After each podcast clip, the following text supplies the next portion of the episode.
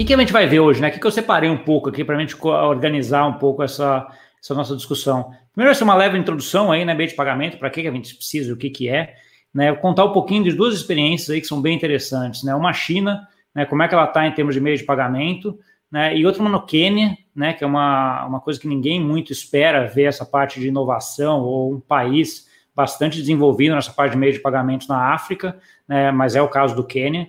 Tá? E depois a gente entra um pouquinho mais Brasil mesmo, né? Falar um pouquinho aí de como é que está o Brasil, como é que a gente paga no Brasil, como é que o Pix vai chegar, né? E aí entrar no Pix mesmo com mais, mais detalhe, que acho que é talvez o mais importante agora, né? A partir de agora, dia, dia 5 de outubro, a gente já começa aí a cadastrar as nossas chaves no Pix. Já vou chegar nisso, né?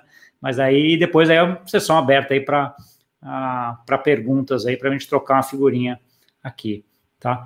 Então, começando, né? Para que a gente precisa de pagamento? Né? Acho que a pagamento é uma coisa que está aí na, na, com a gente né, há muito tempo, né, há milênios já. Né? Então, assim, ela é basicamente uma forma que se arrumou para fazer trocas de bens e serviços. Né? Em vez de você ficar trocando lá o arroz por a batata, o arroz por serviço, você começou a botar alguma coisa no meio né, para não correr o risco daquele pessoa, daquela pessoa que eventualmente tinha batata, não queria pegar o arroz, né? Apesar de que hoje provavelmente seria o contrário, né? Acho que arroz é a coisa que todo mundo quer, dado a alta de preço que tem, né? Mas assim, uh, de qualquer forma, você não, você não correu o risco de uma das partes não querer aquele ativo, você colocou um no meio ali que poderia ser trocado por muitas, uh, muitas coisas, né? A moeda já teve aí, que foi esse intermediário de pagamento, vários formatos, né? Então, assim, já chegou a ser concha, chegou a ser sal, no Brasil chegou a ser utilizado cacau e até pau-brasil como moeda e como intermediário de, uh, de troca, né? O próprio açúcar também foi um intermediário de troca importante no Brasil, tá? Mas mais recentemente, aí, no último uh, século, né, começaram as moedas uh, fiduciárias, né? Primeira moeda atrelada ao ouro, né? Então, assim, até 1971, ali, grande parte das moedas era atrelada ao ouro, tinha um valor em ouro que poderia ser trocado. A partir de 1970, ela perde esse vínculo com ouro e aí vira uma moeda uh, aberta mesmo, uma moeda, moeda fiduciária, né, onde uh, o lastro da moeda é a confiança no emissor uh, dela. Né.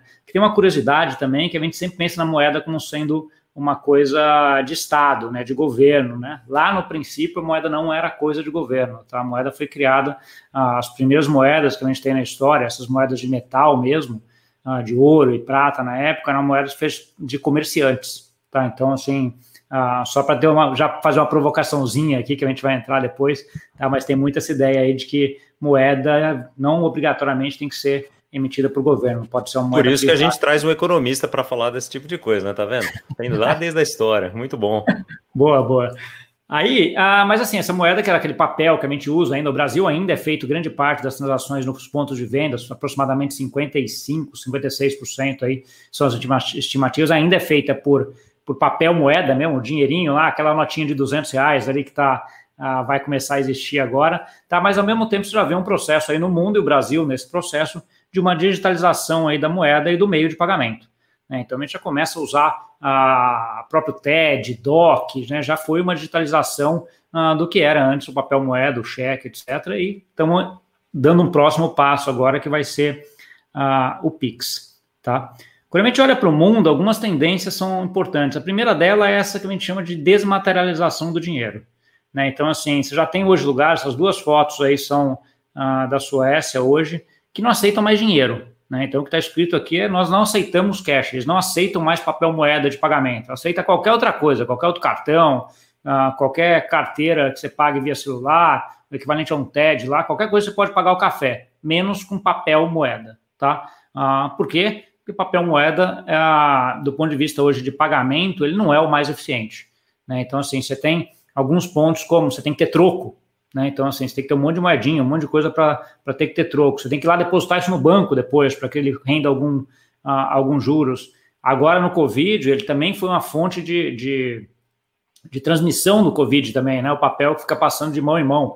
Né? Até tem aquelas histórias bizarras, né, que, você, que a gente ouviu aí, que tinha Banco Central se não me engano, da, da, da, de algum país da Ásia, acho que a África do a Coreia do Sul, se não me engano, uma reportagem onde ele estava lavando dinheiro, né, literalmente, ele recolhia todas as notas e moedas e lavava para tirar a infecção do Covid, né? Uma coisa que você fala, Banco Central lavando dinheiro, né? Não é uma coisa muito uh, uh, que você ia esperar ouvir, né? Eu acho que nunca ia ver uma, uma, uma um headline desse, mas aconteceu. Tá, então, assim, essa, essa é uma das primeiras tendências aí que a gente vem, essa desmaterialização do dinheiro, né? O dinheiro está virando aí virtual, uh, digital, né? Em linha com isso vem a parte de carteiras digitais, né? Então, assim, acho que muita gente que já viajou, que mora fora, já ouviu falar, ou já tem Apple Pay, Google Pay, todo esse monte de Pay aí uh, do mundo, né? Quem está na Ásia está muito acostumado com o Chat Pay ou, a, ou Alipay, tá? Mas isso aqui começou no Brasil também, né? Então, desde aí de iniciativas de banco, como é o IT do Itaú, né, até o RapPay, a Mercado Pago Pay, já teve várias outras aí fazendo, mas circuitos de pagamento fechados. Né? Então, assim, se eu tinha dinheiro no RapPay, eu não podia pagar nada com o Mercado Pago Pay, porque eu precisava transferir dinheiro de um para o outro via o sistema financeiro normal, via algum outro sistema, e aí acabava tendo que ter um pouco de dinheiro em todas as carteiras para utilizar. O Pix vai resolver uh, isso aqui uh, para frente, tá? Mas, assim, já vi essa coisa começando aí uh, no Brasil. Quando a gente fala um pouco mais de tendências, uh, e aí pensando um pouquinho mais aí para frente, a gente tem algumas tendências que estão acontecendo também muito forte aí no mundo, né? Uma é essa tendência de pagamentos entre pessoas, né? Peer-to-peer -peer payments ou account-to-account -account payments, né? As pessoas pagarem entre elas sem obrigatoriamente ter que ir via uma instituição financeira ou, uma, ou um, um banco, uma fintech, etc. Então, assim, essa é uma tendência que está acontecendo. Outra tendência é essa união aí de, uh, das mídias sociais com o comércio. Né? Então, acho que o Instagram hoje é o principal ponto do mundo em relação a isso, né? Aquela de, sei lá, já colocar para cima, ele já entra, ele já faz a compra direto do, uh, do Instagram, é uma tendência muito grande que está uh, que tá acontecendo. E mais na margem é pagamento via voz.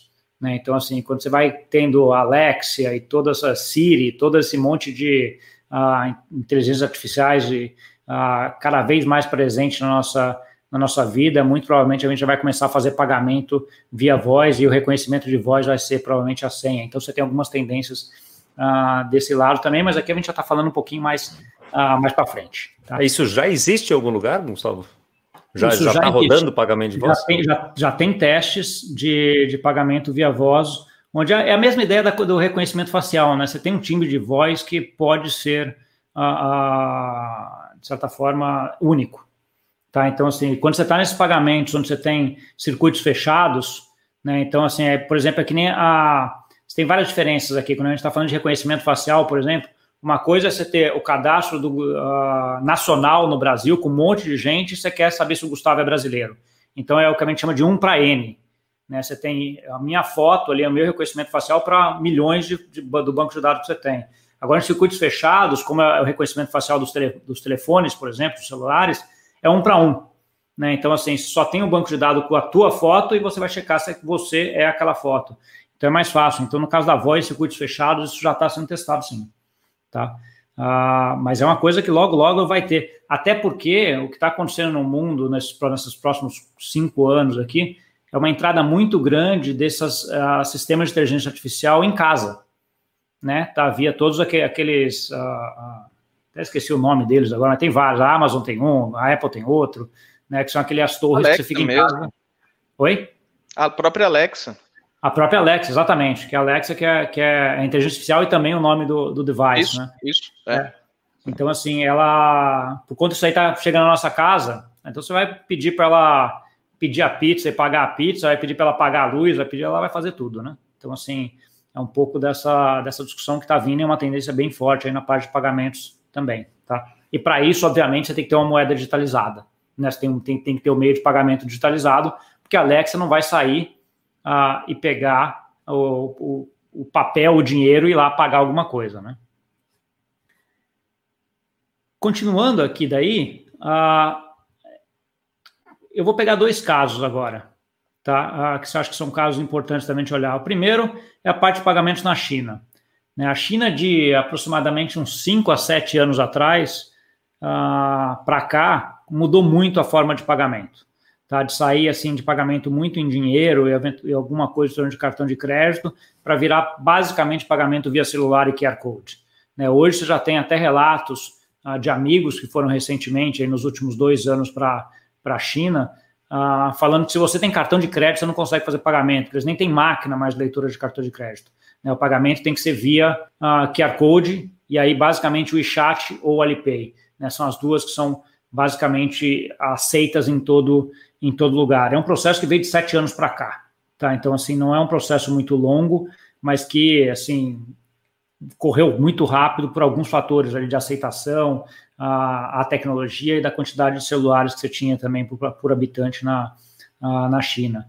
Tá, mas a, você vai pegar o WeChat, que é um dos principais aqui, né? A, assim, esse, essa foto acho que exemplifica muito, né? Então, assim, um pedinte na rua, ele não vai pedir dinheiro mais, ele já te dá o QR Code para você depositar o dinheiro no QR Code dele. Tá? Então, assim, essa foto é bem emblemática, né? De que o quanto essa parte já está enraigada no sistema inteiro. Né? Não é só ali tá, quem tem muito dinheiro ou quem tem conta bancária, até o pedinte hoje já tem um QR Code para receber uh, dinheiro na China. Tá? E nesses, nesses uh, aplicativos, né, tipo o WeChat lá na China, eles, eles começaram a comprar também uh, redes de serviço, né? Por exemplo, cinema. Você quer ir no cinema? Você Isso. só consegue ir no, cine no cinema se você comprar supermercado mesmo. Tem supermercados de bairro lá que, se, que ele não aceita dinheiro, não aceita uh, o dinheiro da China. Não, ele só aceita o pagamento via WeChat, né? Sim, sim, sim. Ah, e aí você entrou num ponto que acho que é um pouco isso que você está aqui, né? Que ele virou um ecossistema, né? Exatamente. Então, assim, acho que é um pouco uh, isso que está aqui. Então, quando a gente vai falar de WeChat, principalmente, ele não é só um uh, WhatsApp nosso, vamos dizer assim.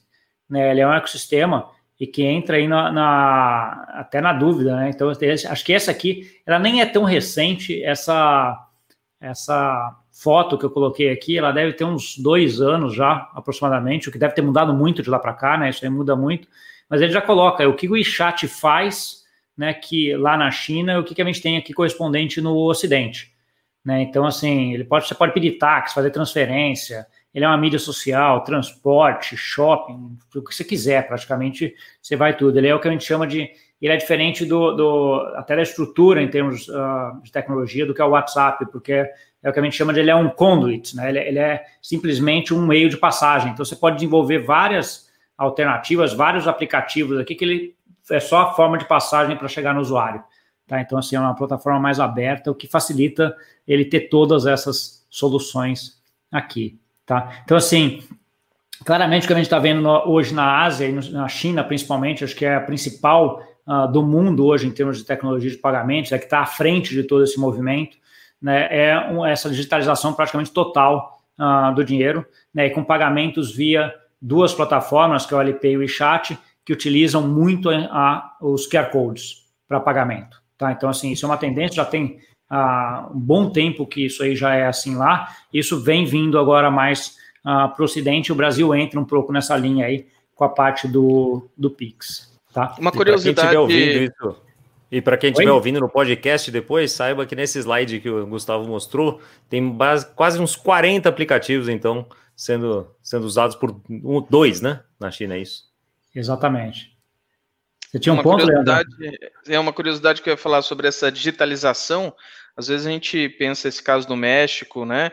E você vai mostrar o caso da África, mas, por exemplo, no, uh, esse caso da China, mas no México, uh, a, a, economia também está bastante digitalizada. Lá no México, aquilo que sempre o pessoal promete aqui no Brasil, que o nosso imposto de renda vai vir pronto para a gente só dar um ok, lá no México isso já acontece hoje.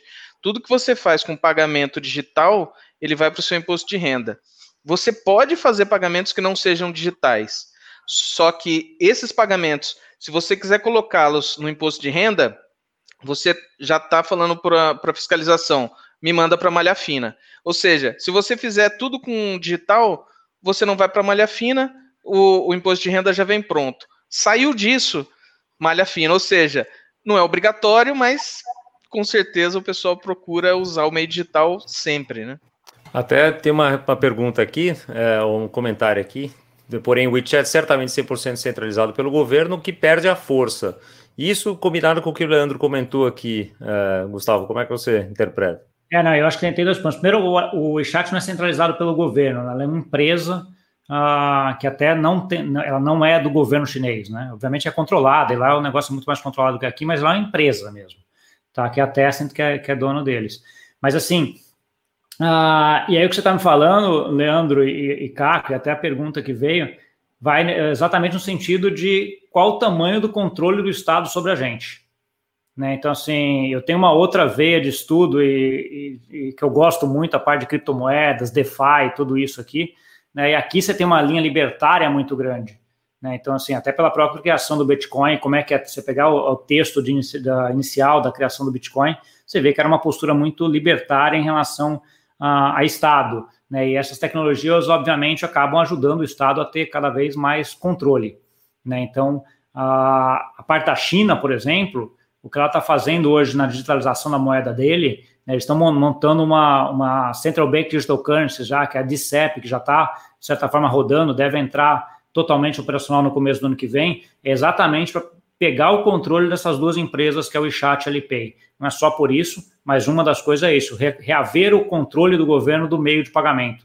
Né, porque o meio de pagamento do WeChat e do Alipay são meios de pagamento privados, todos controlados, a China acho que vê bastante coisa ali, mas ele fala, pô, é melhor eu ter o meu, por isso que ele está indo para Central Bank Digital Currency. O caso da Suécia também é a mesma coisa, que são as duas que estão mais avançadas na digitalização das moedas uh, deles. Tá? Mas, assim, essa, essa, discussão é uma discussão que a gente vai ter cada vez mais para frente. Né? Então, assim, cada vez a gente vai ter um Estado mais intervindo na nossa, uh, na nossa vida, a gente já está vendo isso e, e vai acontecer cada vez mais, né?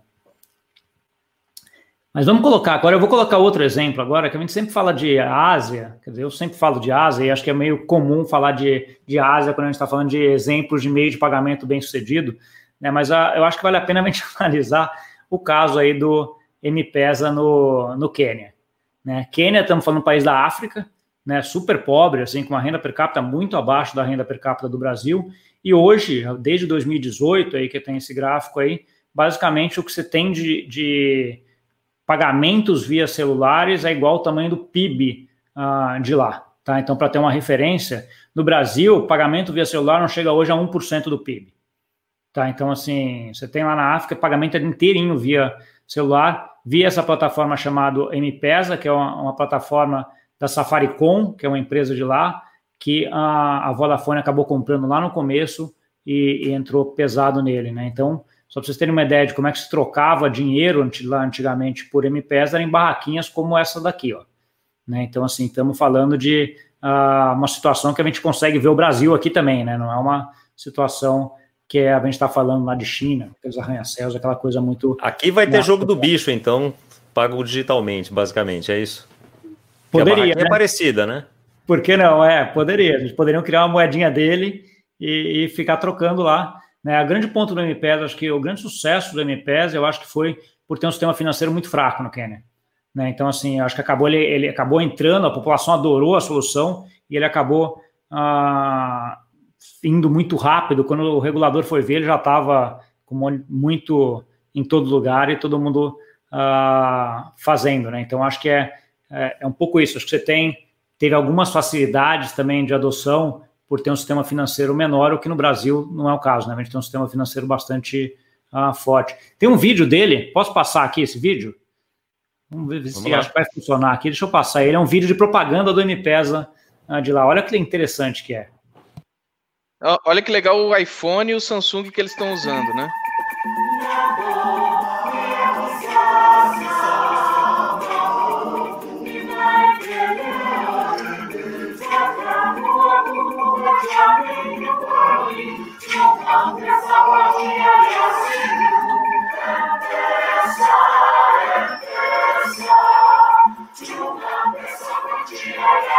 Now you can send Pesa fast and safe using Safaricom's new service, M-Pesa.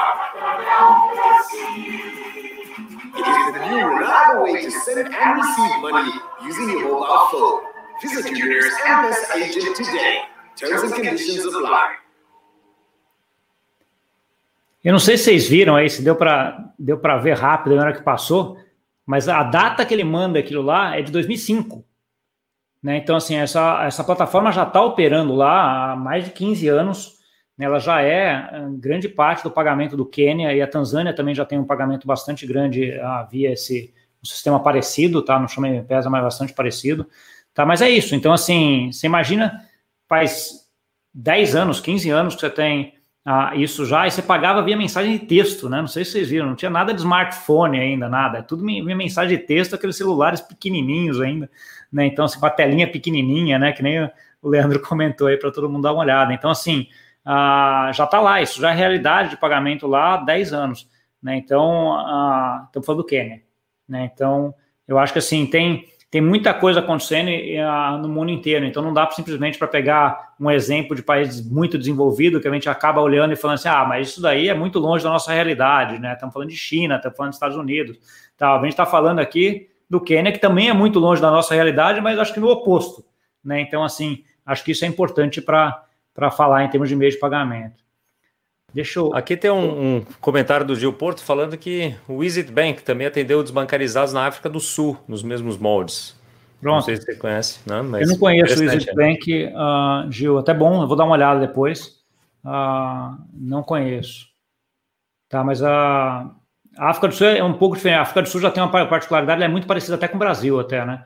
Em termos de tamanho de economia, em termos de, de dinâmica da economia. Né? Mas é bom saber, vou dar uma olhada depois. Obrigado. E aí vamos ver aqui para o nosso Brasil. Como é que a gente paga no Brasil? Né? Então, assim, os meios de pagamento do Brasil, principal, dinheiro, né? Faltou, eu preciso colocar o Lobo Guará depois aqui, que eu ainda não, não coloquei. Mas, assim, são as notas aí e moedas, o principal fonte de pagamento. Né? Você tem o cheque ainda, que todo mundo fala que ele vai acabar todo ano, mas ele existe ainda, e para alguns casos ele é bastante uh, utilizado. Boleto, né? Acho que uma das principais coisas, e aí é, base, é, é muito uma coisa brasileira, né? Boleto é um meio de pagamento uh, essencialmente brasileiro, você não tem uma coisa parecida em, em, poucos lugares do mundo que você tem coisas similares. Tá? E até ah, sendo muito usado por bancos digitais, né? Para fazer depósito sem pagar, né? Transferência, né? Sim, sim, sim. É, você tem, você tem vários, e é um business muito grande até para os bancos, né? Emissão de boleto de banco até uh, para escolas, clubes, uh, e todo esse pessoal que emite muito uh, boleto é um business com receita boa para bancos também. Outra coisa que acaba entrando em, em, boleto é o carnê, né? Que nada mais é que um monte de boleto grampeado, só que quem faz o crédito não é o banco, é, o, é quem vende, né? Exato. Exato. Então, assim, você tem, você tem várias coisas. Então, assim, o boleto, o boleto é muito, é muito presente no, como meio de pagamento no Brasil, né? em vários, vários lugares. Transferências bancárias, né? Acho que é uma outra forma aí da gente uh, fazer TED DOC, né? Principais. É, cartões, tá? Cartões no meio digital, principalmente cartões de crédito no Brasil, é bem utilizado no meio digital para compras, compras online, tá? E a gente vai ter agora o Pix. Né? O Pix é um sistema desenvolvido aí, powered by Banco Central, né? O Banco Central do Brasil que uh, desenvolveu esse, esse sistema de pagamentos, tá? Vamos ver um videozinho do Pix. Deixa eu colocar aqui.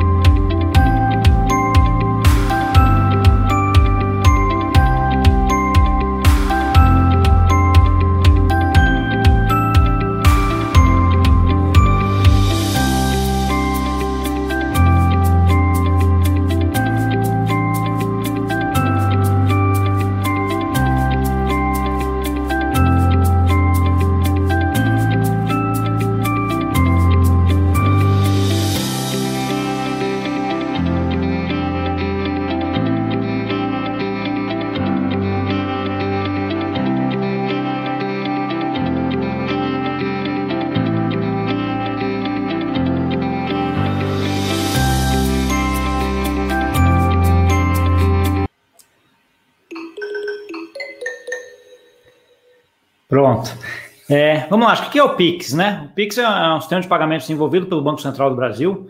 Né? Ele tem basicamente três camadas, né? Uma de base de endereçamento, né? Que é o, a, o que eu comentei lá no começo, da parte de chaves para endereçamento de conta. é um sistema de liquidação instantânea, né? E o próprio Pix, que é a marca aí de frente, né? Que é o produto que a gente vai ficar mais ah, olhando para ele, né? O que a gente vai conhecer, né? O resto vai ficar meio no, no back office aqui.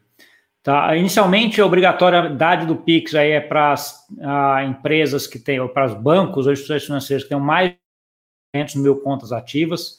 Tá? Você tem por volta alguma coisa de 25 empresas aí que são mandatárias do Pix né? Mas ele é facultativo para várias empresas, fintech, vários sistemas, empresas financeiras, fintechs e, e etc., para entrar.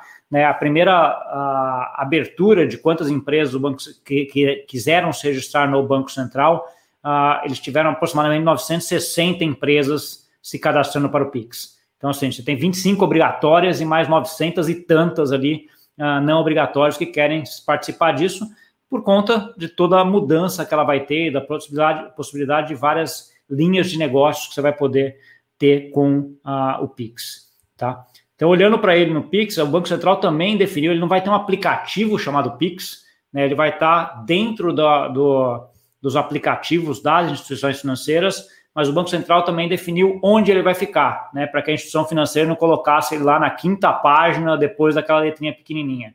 Né? Então, ele tem que estar na primeira página, aí tem mais ou menos aqui o formato, como deve ser feito essa, essa colocação dentro dos aplicativos. Né? Então, você vai ter lá a instituição, você vai aplicar, clicar no Pix, e aí você vai ver se você vai pagar ah, alguma coisa, uma foto do QR Code, ou se vai enviar dinheiro ah, via Pix, você vai enviar, ele vai acessar provavelmente a tua, ah, provavelmente não, ele vai acessar teu endereço de, ah, teu, teu, teus contatos, né? Então, assim, com base nos teus contatos, eles estando cadastrados, você vai enviar direto para o telefone do, da, da pessoa. Né? Você não precisa nem saber mais onde ela tem conta, que banco é, número da agência, etc., que nem CPF, etc., que nem é o que a gente faz ah, hoje. Isso aqui é que vai fazer parte da, da, do que vai acontecer agora até dia 5 de outubro, a partir de 5 de outubro, na verdade, que é a chave de endereçamento, né, onde as pessoas vão ter que entrar e falar assim: eu quero associar esse meu número de celular a essa conta. Tá? Então, assim, isso vai ser feito a partir de 5 de outubro. Você vai poder, no caso de pessoa física, ter até cinco uh, chaves para cada conta. Né? Então, você vai poder ter, eventualmente, dois números de telefone celular, o teu CPF e dois e-mails, por exemplo, e todos dando para a mesma conta bancária. E aí você vai poder falar para cada pessoa o que você quiser desses cinco, e ela mandando para esses cinco aqui já vai automaticamente para tua conta no banco, tá? Então, assim que vai, que vai funcionar. No caso de pessoas jurídicas, que se não me engano, são 20, 20 chaves que você pode ter aqui. Tá? Mas sempre tem que ter um banco, sempre vai ter um banco envolvido. Sempre tem que ter uma instituição financeira junto, sim.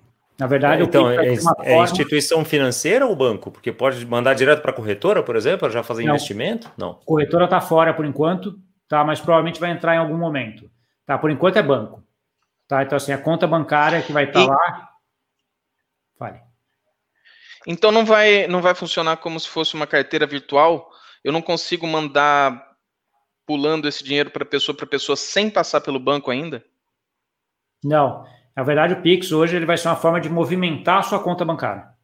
Tá? É um meio de pagamento okay. uh, automático, é, é, direto, né? Acho que é bom falar instantâneo, né? Pagamento instantâneo, né? Então, assim, sai da tua conta, já chega na outra né? não vai esperar nem aquelas uma, duas, três horas, ou às vezes. Não um tem compensação, né? Que o TED tem, não tem compensação, ele já foi e foi.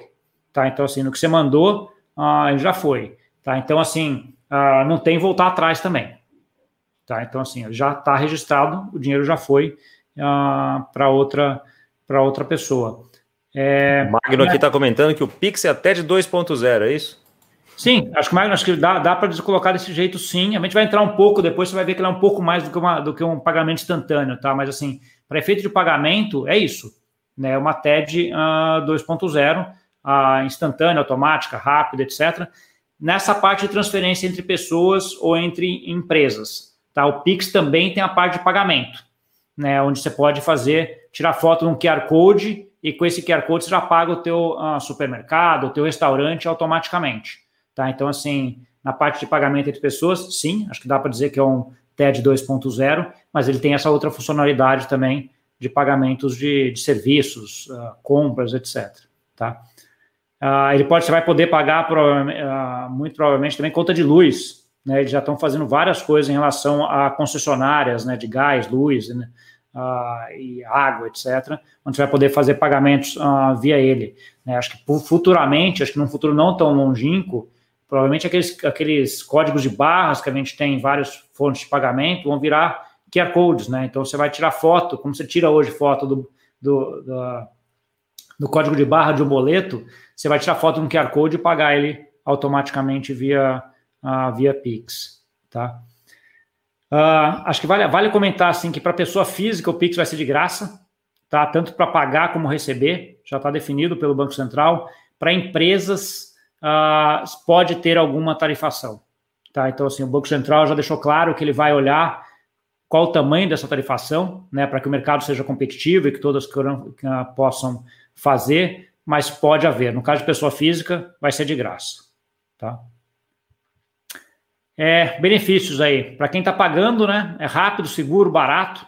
Né? Então, assim, você faz isso, uh, é prático, é muito mais simples, né? Você não precisa ficar sabendo CPF, conta, uh, dígito da conta, né? Aquele negócio todo para fazer transferências bancárias que você tem hoje, né? Simplesmente você vai ter o telefone celular do, do seu amigo, ou de para quem você quer mandar o dinheiro, você manda para aquele telefone celular né? E a chave daí é que vai fazer esse deparo aí daquele telefone celular para a, a conta dessa pessoa automaticamente, tá?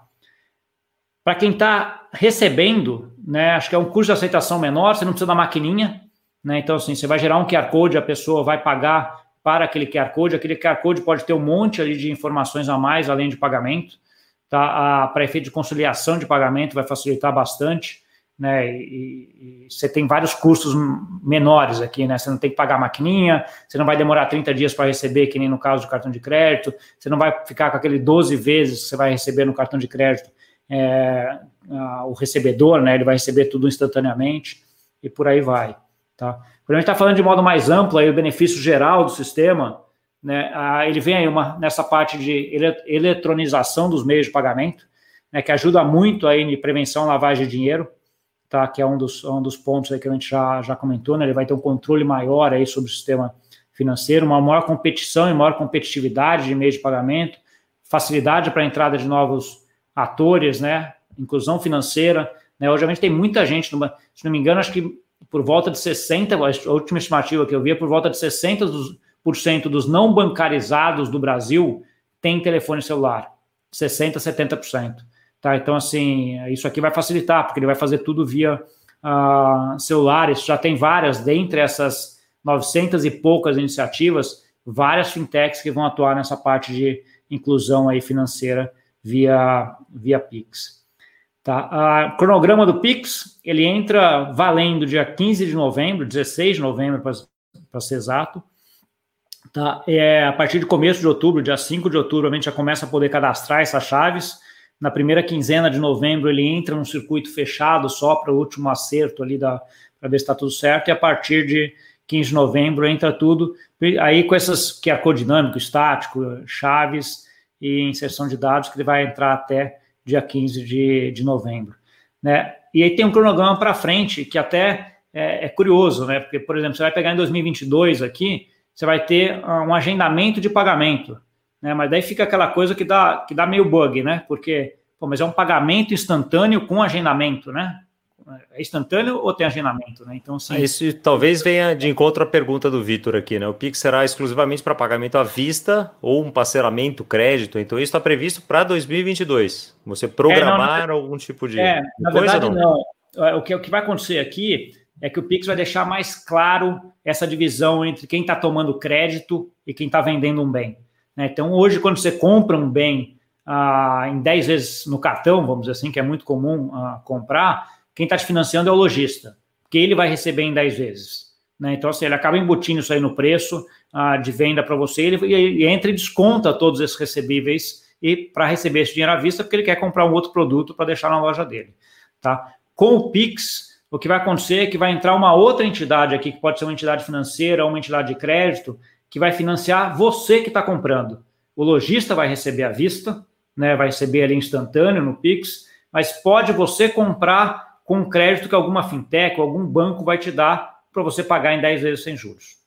Tá? Então, ou, ou, com juros, né? Aí depende do crédito. Então, quando você for fechar o pagamento, vai, provavelmente vai ser muito comum, uh, que nem acontece aqui na Europa, você vai pagar uh, alguma coisa, você tem forma de pagamento. Você vai pagar via boleto, via TED, uh, via Pix, via fintech tal, que já tem teu crédito aprovado, porque você já fez cadastro lá, via o banco tal, porque também está te ajudando e, te deixa pagar em 10 vezes, onde aí esse banco paga o lojista e você fica ali com uh, uma dívida para pagar em 10 vezes com esse banco, com essa fintech. Tá? Então, assim, isso em tese não vai mudar, o que vai deixar mais claro quem é que está sendo financiado, uh, por quê. Né? Esse 10 vezes sem juros no Brasil é também uma outra jabuticaba que a gente, que a gente criou aqui nos últimos anos, tá? mas que agora fica mais, mais claro. Acho que o legal disso é que quando a gente junta isso com Open Banking, que é outra iniciativa que está entrando também, ajuda muito na nessa parte de definir qual é o teu risco de crédito. Tá? Então, assim, as fintechs e bancos também, todos vão ter acesso ao Open Banking, e aí ele vai conseguir ver e avaliar teu risco de crédito uh, melhor, porque ele vai ter acesso às suas informações, caso você deixe em determinado banco, que é onde você tem todas as suas aplicações ou todo o seu histórico bancário. Tá? Então, assim, uh, ele, não, em tese, só muda os atores, respondendo rapidinho, só muda os atores, mas você consegue fazer a mesma coisa. Tá? É, e pós-Pix aqui é só para deixar um pouquinho aí, um pouquinho para frente, né? A gente está falando de CBDC, Central Bank Digital Currency. Né? Isso faz parte até da minha, minha tese de doutorado é sobre stablecoins, tá? Que é uma a Central Bank Digital Currency é uma aplicação dessa da, da stablecoin, né? Uma nova forma, mas a, entra muito aí no mundo de como é que blockchain, DLT, toda essa essa tecnologia que advinda aí uh, do Bitcoin, né? Que foi de onde veio está entrando no mercado financeiro. Coisas espetaculares acontecendo. Eu tenho lá no meu canal feito muita coisa, até sobre DeFi, que é uma coisa que está acontecendo muito. Tá? Mas o caso aqui de meio de pagamento, a gente está falando aí sobre Central Bank Digital Currency, que o Pix, das conversas que eu tenho com o pessoal do Banco Central, ele já está mais ou menos arrumado para aceitar isso em algum momento da frente. Tá? Os dois países que estão mais avançados nisso hoje é a China e Suécia. Tá? É, acho que era isso que eu tinha para falar. Agora tem só Bom, um finalzinho aqui, que é só para finalizar que, um pouco do que, que eu acho do Pix, vai. Então, assim, esse é o futuro, o que, que eu acho do Pix.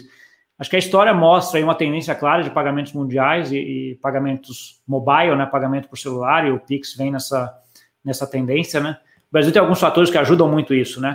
Capilaridade enorme de telefones uh, celulares ou telefones móveis, uma alta receptividade de tecnologias, né? Um alto engajamento uh, social, né? E, uma, e, por outro lado, uma alta utilização de papel moeda como meio de pagamento, né? Então, assim, ou seja, você tem muito aqui para crescer, tá? Então, quando a gente está falando de iniciativas de Open Bank, pagamento instantâneo, a gente vai ter aí um chacoalhão grande aí uh, no mercado financeiro brasileiro, tá? Que é o que está acontecendo nesse mundo, né? Que está sendo puxado aí por todas essas iniciativas de criptomoedas, stablecoins, DeFi, Central Bank Digital Currency no mundo inteiro, e o Pix, Open Bank, etc., vem para colocar ah, o campo do Brasil num campo para e passo com o que está acontecendo no mundo. Tá? Então, eu acho que isso é bem legal, estou bem otimista. Ah, eu acho que isso aí vai ajudar muito a gente, vai criar muitos modelos de negócios interessantes aí, que vai ajudar a população de modo geral.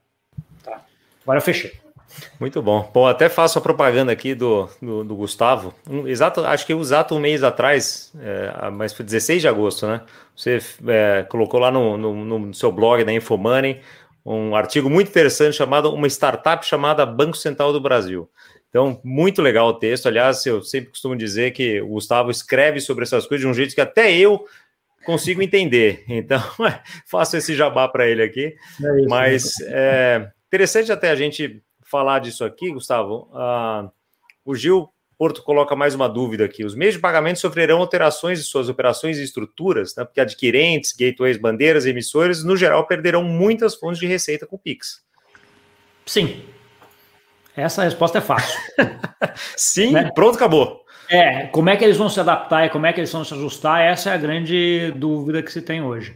Né? Então, assim, esses meios de pagamento que utilizam muito cartão de crédito, os adquirentes, por exemplo, eles estão no mundo inteiro hoje com, com uma uma situação de transformação digital, essa é a verdade, né? Eles estão assim, ah, os bancos centrais e os meios de pagamento estão se digitalizando muito rápido, estão se desintermediando muito rápido, Né? Então, assim, e esses caras são intermediários aí desse, dessa, desse caminho, né? Então, assim, uh, e aí vem no meu ponto, assim, as tecnologias hoje, como blockchain, por exemplo, permitem que a gente faça tudo isso hoje sem intermediários. Tudo isso eu digo tudo, tudo que a gente falou aqui, pagamento entre pessoas, uh, uh, pagamento entre pessoas, entre pessoas e empresas e tudo. Dá para fazer já tudo de forma confiável, sem intermediários. Tecnologia já permite isso. Né? Mas a parte que a gente tem na parte social ainda não. Né? A gente está acostumado com esses sistemas e os sistemas uh, financeiros do mundo ainda são muito baseados em intermediação. Né? Como, uh, porque antigamente a única forma da gente entrar no, conseguir confiança no meio digital era via ter um intermediário dando ok. Né? Hoje você não precisa mais desse intermediário dando ok, tá? Do ponto de vista de tecnologia, mas você ainda tem o sistema que está lá, que é o legado, que funciona assim, as pessoas funcionam desse jeito, e a gente está acostumado com isso. Como é que vai ser feita a transição de um para o outro, ou quando vai ser feita a transição de um para o outro, essa é a grande dúvida do mundo hoje. Né? Alguns países estão fazendo mais rápido, mais devagar, algumas culturas vão fazer, algumas culturas eventualmente nem vão fazer, eu acho. Tá? Então, assim, mas a tecnologia hoje já permite coisa que há 12 anos, 11 anos atrás você não tinha tecnologia para isso. Isso traz até a pergunta aqui do, do Leonardo, né? Será que com o Pix o Bitcoin começa a ser utilizado no mercado? Tem a ver uma coisa com a outra? Ou... E aliás, já faço aqui mais uma propagandinha enquanto você vai pensando. Para quem não ouviu ainda, episódio 8 do podcast Planejamento Financeiro, lá em 2019 ainda, o Gustavo falou sobre Bitcoin, blockchain, explicou tudo isso que a gente falou um pouquinho mais cedo aqui também. Para quem não entendeu esses termos aqui, tem mais um, uma chance de voltar lá, dar aquela maratonada no, no podcast e ouvir lá o episódio 8. O que, que você acha Boa. aí de Pix e Bitcoin? É, não, Bitcoin é outra discussão, né? Acho que o Bitcoin como meio de pagamento aceito pelo, pelos governos é, é, muito, muito complexo. Tem alguns governos que aceitam mais, menos, mas de forma geral a aceitação não é muito boa por alguma, principalmente pela parte de, do anonimato, né? E aí de favorecer ou de possibilitar, não nem favorecer, de possibilitar lavagem de dinheiro, financiamento a terrorismo, toda essa essa parte aqui de coisas escusas. Do ponto de vista de tecnologia, daria. Tá? Então, acho que o ponto é esse. Tecnologicamente daria, do ponto de vista cultural ou de aceitação, ah, acho que não. Ah, o Bitcoin, como meio de pagamento, não é a melhor criptomoeda para isso. Tá? O Bitcoin é uma moeda cara para você fazer transações pequenas. Né? Então, obviamente, você está falando de, ah, vou transferir um milhão de dólares, ele provavelmente vai ser o jeito mais barato, eventualmente, você fazer essa transferência entre duas pessoas hoje. Tá? Agora, quando a gente está falando de pagar o cafezinho, né? Aí já complica, porque ele, é, ele vai cobrar lá provavelmente mais caro do que o cafezinho para você transferir Bitcoin de uma pessoa para outra. Tá? Então, assim, por conta da rede. Então, essa pergunta que chegou no meu WhatsApp eh, mais cedo aí de um amigo que não ia conseguir participar hoje, vale, né? A corrupção vai continuar sendo por Bitcoin, então? Ou por não, moedas não centralizadas? E aí, aí, aí vem, vem, o ponto: a corrupção, o Bitcoin é o menos utilizado. Tá. Né? O Bitcoin não inventou nada disso, né? Então, assim, a corrupção vai via 55 milhões de dinheiro lá que o cara tinha naquela na mala dele lá no apartamento. mas com cédula não, não sendo mais usada, é. né? O Bitcoin é horrível para fazer isso porque ele deixa um tracking enorme de tudo que está sendo feito, né? Ele, ele, tem todo o registro de todas as transações dentro. Quem tiver interesse, interesse nisso tem uma, uma, uma, coisa muito legal, chama um documentário muito legal que estava na Netflix, não está mais, mas está no YouTube, chamado Deep Web que fala exatamente como o governo americano prendeu um cara que estava utilizando Bitcoin num site na Deep Web para negociar coisas ilícitas. Tá? É bem legal esse episódio e conta um pouco dessa história de como é que o Bitcoin é ruim para fazer isso, porque você deixa todo o tracking de todas as operações que você fez aberto e qualquer um pode ver. Né? Para quem quer fazer coisa ruim, acho que a pior coisa do mundo é deixar esse rastro inteiro. Né? Gustavo, falando de criptomoeda, pensando na stablecoin, né? É, quando a gente fala de, de stablecoin, é uma moeda estável, né? A maioria, pelo, pelo que eu tenho visto, está se baseando no dólar, né? Para você ter essa paridade, essa estabilidade. Isso aí não vai trazer uma força gigantesca, gigantesca para o dólar? Porque se todo mundo está se pareando ao dólar, o dólar não vai ficar muito mais forte do que as outras moedas? Uh, não, né? Hoje você tem. Hoje o mundo já é assim, né, Leandro? O que ele está basicamente replicando o que a gente tem no mundo hoje, no mundo uh, cripto, né? No mundo tradicional, no mundo cripto. Né? Mas já tem stablecoins de várias moedas, inclusive do, do real. Né? Eu conheço três, quatro agora que eu fiquei sabendo que tem mais uma outra. Stablecoins de reais. aí no Brasil. Ah, inclusive, sobre, essa, sobre três dessas, eu tenho conversa com quem tá, com o empreendedor que está fazendo isso no meu canal do YouTube, até para quem tiver interesse, falando sobre trade, como é que é o modelo de negócio, como é que funciona. Mas é natural que a maioria seja de dólar, né? Porque o mundo hoje, a moeda principal negociada é dólar. Né? Então, assim, quando você quer replicar o mercado tradicional no mercado cripto, você vai para o dólar, né? Acho que é, acho que é natural. Tá? A stablecoin é bem interessante do ponto de vista de, de tecnologia, do ponto de vista de aceitação da tecnologia, né? Porque assim, você tem muitas pessoas que têm restrição com Bitcoin, porque falam, ah, mas esse negócio um dia vale 2 mil, outro dia vale 10 mil, outro dia vale 50 mil, não sei quanto é que vale, eu não vou entrar nisso. Aí se eu falar, pô, mas se tiver a mesma coisa que vai ser um real. O cara fala, ah, um real, legal, não vai variar? Não, não, vai ser igual. Tá. Agora pega e testa isso e vê como é que, como é que essa tecnologia é feita. Né? Eu dou uma aula que eu dou uh, já há algum tempo para alguns MBAs, onde eu faço uma transferência de uma stablecoin de uma corretora do Brasil para o meu celular aqui em Portugal. Em coisa de, de 15 minutos, 20 minutos, está aqui. Né? Num sábado. Né? O último que eu fiz agora era no sábado. Pensa para você fechar câmbio no sábado, né? Vocês sabem também quando não vai ter ninguém aberto, você não vai conseguir fazer. Vai demorar dois dias para chegar. Né? Eu mandei em 20 minutos dinheiro do Brasil para cá uh, reais do Brasil para cá, no caso, no caso acho que até um stablecoin de dólar, dólar do Brasil para cá num sábado. Né? Então, assim, a tecnologia é, é, muito potente e muito boa. Né? E os governos já estão vendo isso, e até por conta disso, essa discussão do que a gente chama de CBDC, né? que na CBDC nada mais é do que uma stablecoin emitida pelo próprio governo. Tá? Então, assim, ela tem diferenças em termos econômicos grandes, a discussão aí é como é que se ajusta o sistema econômico, é uma discussão econômica gigante, que acho que nem vou entrar aqui, porque senão a gente vai entrar no economês enorme. Né? Mas, assim, é, é um pouco essa história. Acho que é um pouco dessa, dessa discussão. Assim, já todo mundo vendo que essa tecnologia é muito potente. Né? E aí você vê como é que você vai usar, qual o caso de uso que você vai aplicar. Né?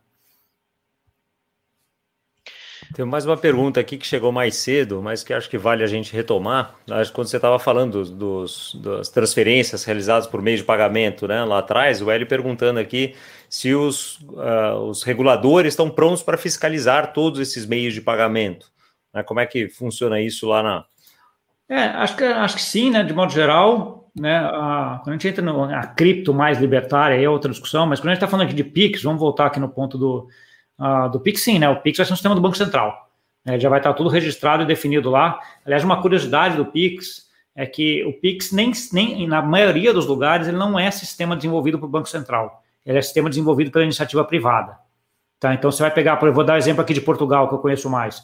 A gente tem um sistema aqui muito parecido com o Pix, que é a MBWay, tá? que é o sistema de pagamentos aqui em Portugal, é desenvolvido por uma, como se fosse uma Febraban aqui de Portugal. Tá? Ah, o Banco Central, desde 2015, solta relatórios onde avisa o setor bancário, você tem várias ah, coisas falando assim: ó, o mercado está indo para pagamentos instantâneos. Vocês não querem desenvolver alguma coisa? Acho que faz sentido para a gente modernizar o sistema do Brasil. Fez em 2015, 2016, 2017, ele fez em 2018, ele falou, vocês não vão fazer, né? Então, ok, eu vou fazer. Tá, então, aí ele desenvolve ah, 2017, 18, ali, 19 até agora, a parte do Pix, né, como sendo uh, um sistema feito pelo Banco Central para pagamento instantâneo. Tá? Mas a, na, maioria, na maioria do mundo não é, ele é organizado pela iniciativa privada. Por que, que os bancos não queriam fazer isso no Brasil? Eu só vejo duas razões. Né? A primeira é, o banco ainda, um bom pedaço dele ainda acaba cobrando TED e DOC, por exemplo. Né? Então, acho que é uma fonte importante de, de receita dos bancos e eles não queriam, talvez, abrir mão disso. E a segunda é que eles cobram boleto. Né? Emissão de boleto é um business importante para os bancos também uh, e com QR Code, etc., isso tende a acabar. Para mim é uma visão míope em termos de, de, inovação, né? Aquela de que você não faz porque você até quer controlar o, o sistema, etc. Mas, cara, mas a gente já vê muitos casos de inovação em relação a isso, que se você não faz, alguém vai fazer e vai pegar esse mercado mercado teu, né? Então acho que o Banco Central acho que olhou isso, viu que não ia desenvolver e viu o quanto isso é importante para a parte de inclusão financeira uh, e de colocar o sistema financeiro brasileiro num patamar mundial, vou fazer. Tá? Então, assim, ele montou e fez e está lá. Uh, na parte de Open Banking, não, a parte de Open Banking ele simplesmente regulou. Né? Tem uma regulamentação de Open Banking onde ele não desenvolveu nada. Ele, ó, até a parte do API, que é a comunicação do Open Banking, ele falou assim, ó, vocês definem aí qual que vai ser a padronização desses APIs. Se vocês não definirem, eu defino. Mas vocês definam. né, e provavelmente você vai, acho que a Febraban, as associações de bancos, etc., vão definir isso para não ter problema, né? Melhor, né? Bom, o Magno, que é nosso, além de ser o nosso CEO aqui da GFI, é o nosso CTO. Uh, e aliás, fazendo uma pequena pequeno jabazinho aqui da Academia GFI também. Hoje ele faz o lança no hoje, dia 15 de setembro, lança a versão beta aqui para interna por enquanto do curso Empretec Fim, que é justamente falando de tecnologia aqui do mercado financeiro.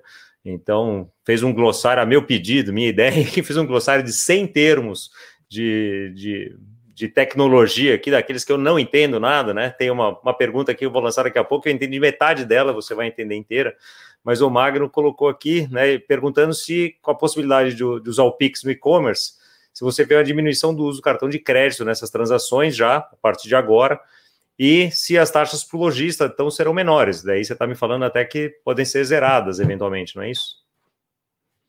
É, sim, né, acho, que a, acho que o cartão de crédito talvez não, porque ele pode ser simplesmente um, um dos pontos dessa cadeia.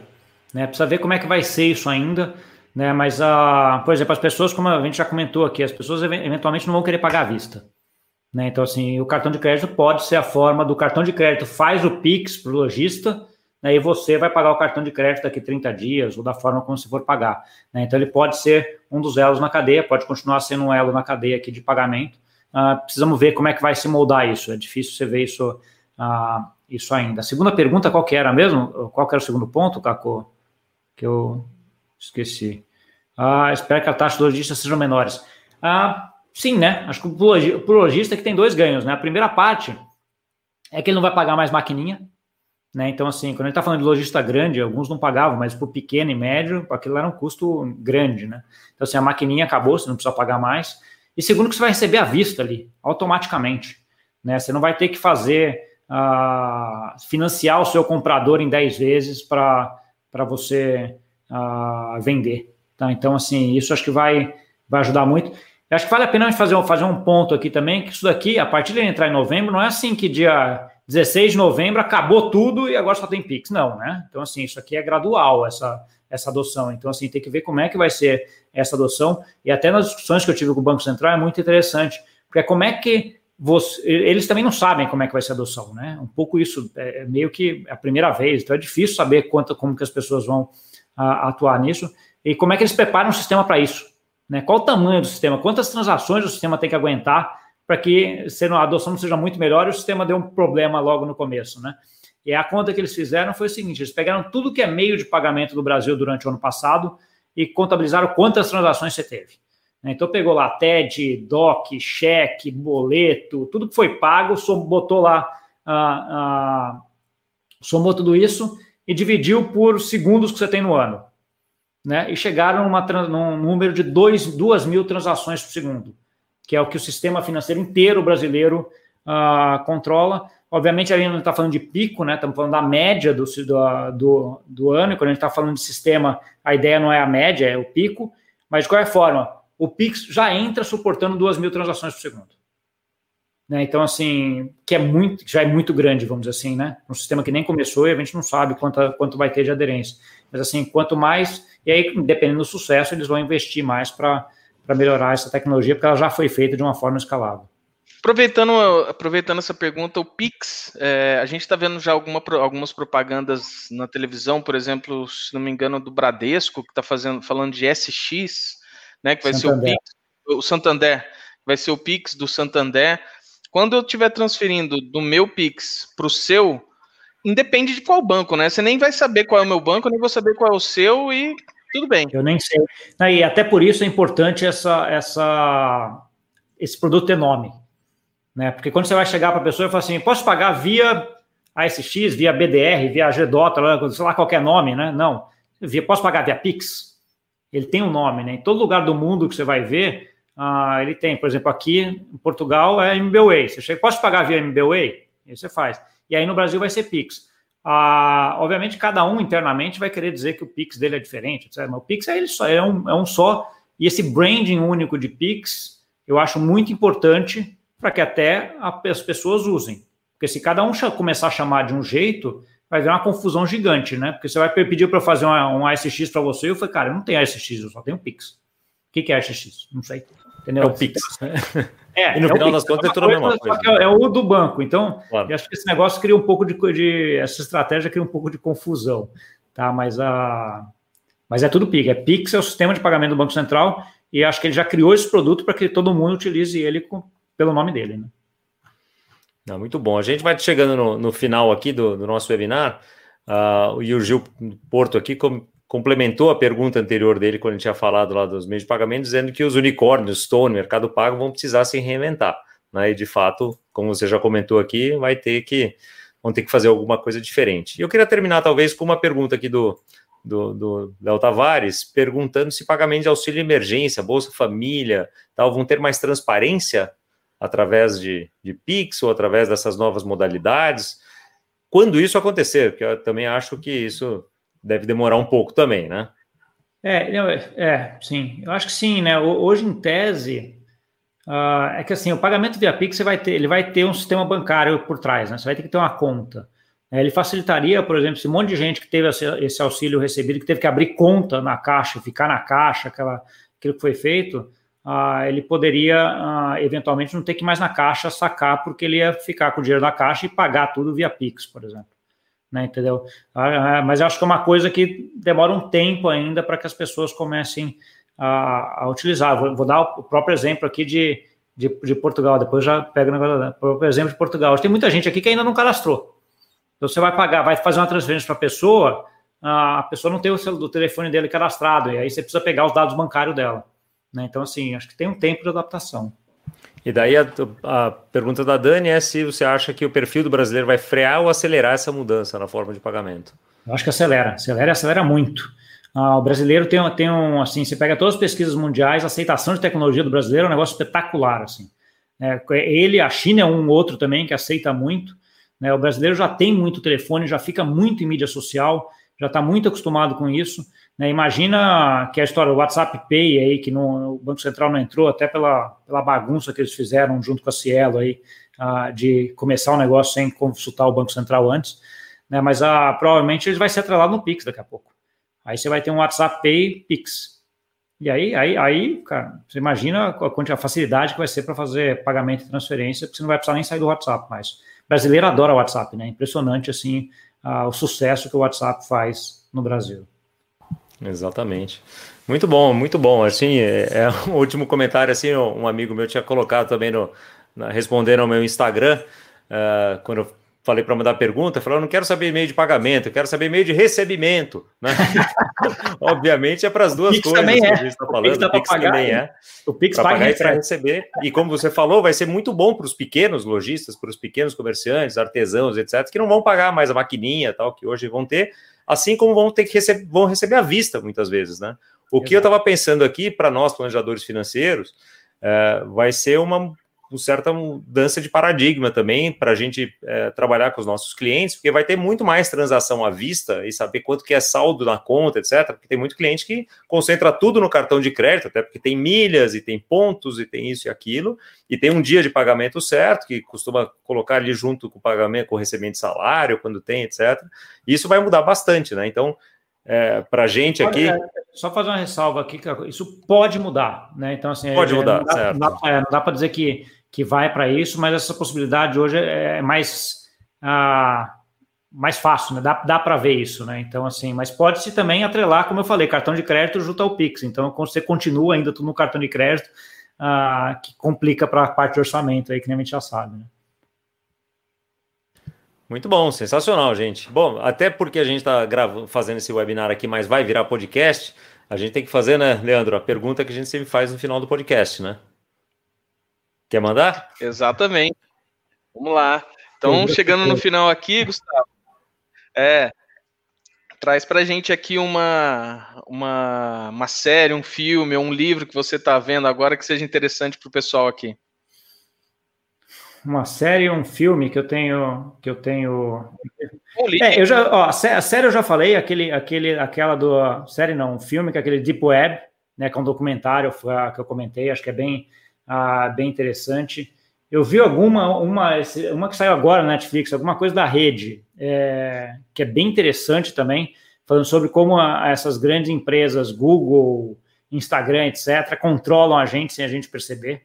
Né? Acho que é Ditadura das Redes, alguma coisa assim, que é, uma, que é um filme na Netflix de quase duas horas, bem interessante, que tem lá vários CEOs e ex-CEOs, ou ex-pessoas chaves dessas empresas comentando. Acho que é bem interessante também. Vou deixar mais uma então aqui para quem quiser um negócio um pouquinho mais pesado. Sociedade Hacker, que está no Amazon Prime. É, Chama... Mr. Robot, né? Lá. E aqui é Sociedade Hacker, né? Esse do Netflix é o Dilema das Redes. Dilema, Dilema das, das redes, exatamente. Esse Mr. Robot é um clássico. O, o, o, é. o, o Caco é espetacular, assim. Na parte de meio cypherpunk aí, de, de, de privacidade, etc. Cara, é, é, é Entre uma viagem, outros, né? mas é, é ótimo. Eu adoro é. também. É, bem interessante. Muito bom, gente. Deixo aqui de novo Gustavo Cunha, uh, todos os contatos dele aí de LinkedIn, no, também gustavocunha.net, canal dele do YouTube, tá no Instagram, tá no Twitter, tá no Facebook. Então, é difícil ele se esconder de você, né? Não precisa ser hacker não para achar o Gustavo Cunha. E se você gostou desse webinar, me escreve também, cacosantos.gfai.com.br, leandropaiva também.com.br, gfai.com.br. Escreve para a gente se você tiver alguma, algum tema que você queira uh, que a gente traga aqui, algum especialista, algum tira dúvidas, né, qualquer assunto ligado ou não ao planejamento financeiro aqui, mas que seja interessante, traz para a gente, que a gente gosta muito de entrevistar gente inteligente, bacana, que saiba uh, discutir temas assim com a profundidade, com conhecimento que não Gustavo. Obrigado, Gustavo, por você ter vindo com a gente. E já sabe, né? Tá sempre portas abertas aqui. Quando você quiser falar alguma coisa, o canal é totalmente seu. Obrigado. Obrigado, valeu aí, Caco. Valeu, Leandro. Obrigado pelo convite aí, foi muito bom, cara. Obrigado. Muito bom. Obrigado, pessoal. Vamos encerrando por aqui e até a próxima.